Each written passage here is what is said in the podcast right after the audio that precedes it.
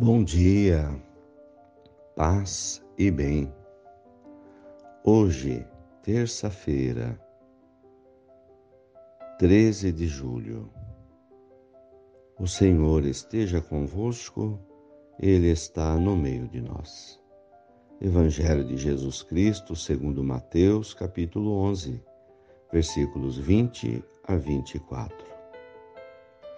Jesus começou a censurar as cidades onde fora realizada a maior parte de seus milagres, porque não se tinham convertido.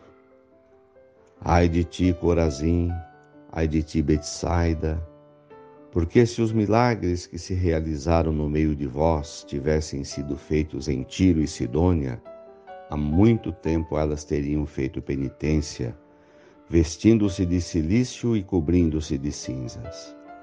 Pois bem eu vos digo, no dia do julgamento, Tiro e Sidônia serão tratadas com menos dureza do que vós.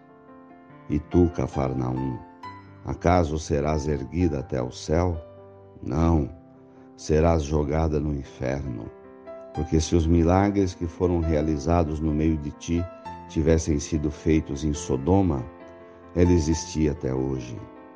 Eu, porém, vos digo: no dia do juízo, Sodoma será tratada com menos dureza do que vós. Palavras da salvação. Glória a vós, Senhor. Irmãos de fé, no Evangelho de Jesus, Jesus coloca a questão do tempo, de aproveitar o tempo o tempo que Deus nos dá para a conversão e para a vida. E ele chama a cidade das cidades onde foram realizados seus milagres. Ai de ti, Corazim, ai de ti, Betsaida. Pessoas que não aproveitaram a passagem de Jesus, a convivência, o encontro com Deus.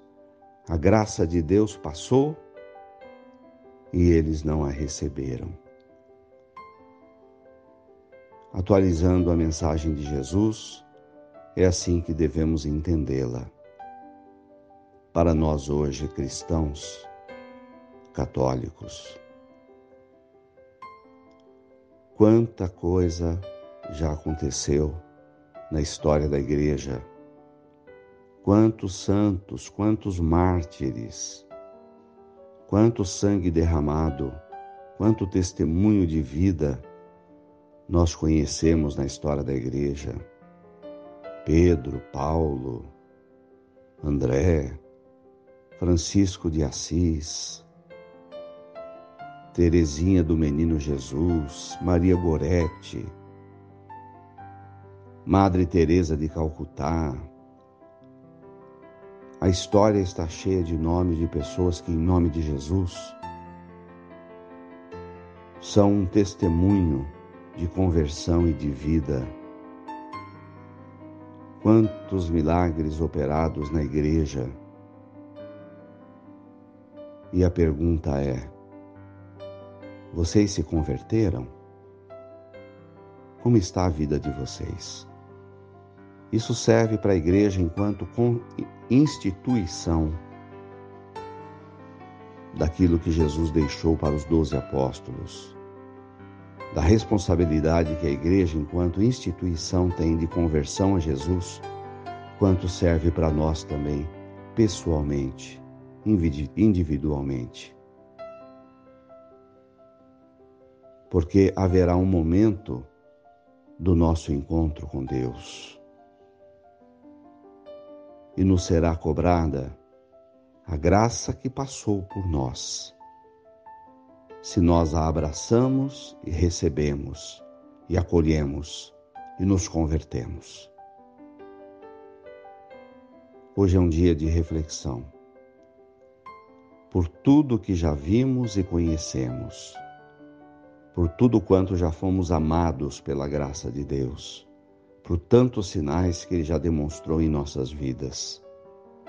Como é que estamos respondendo e testemunhando o amor de Deus em nossas vidas.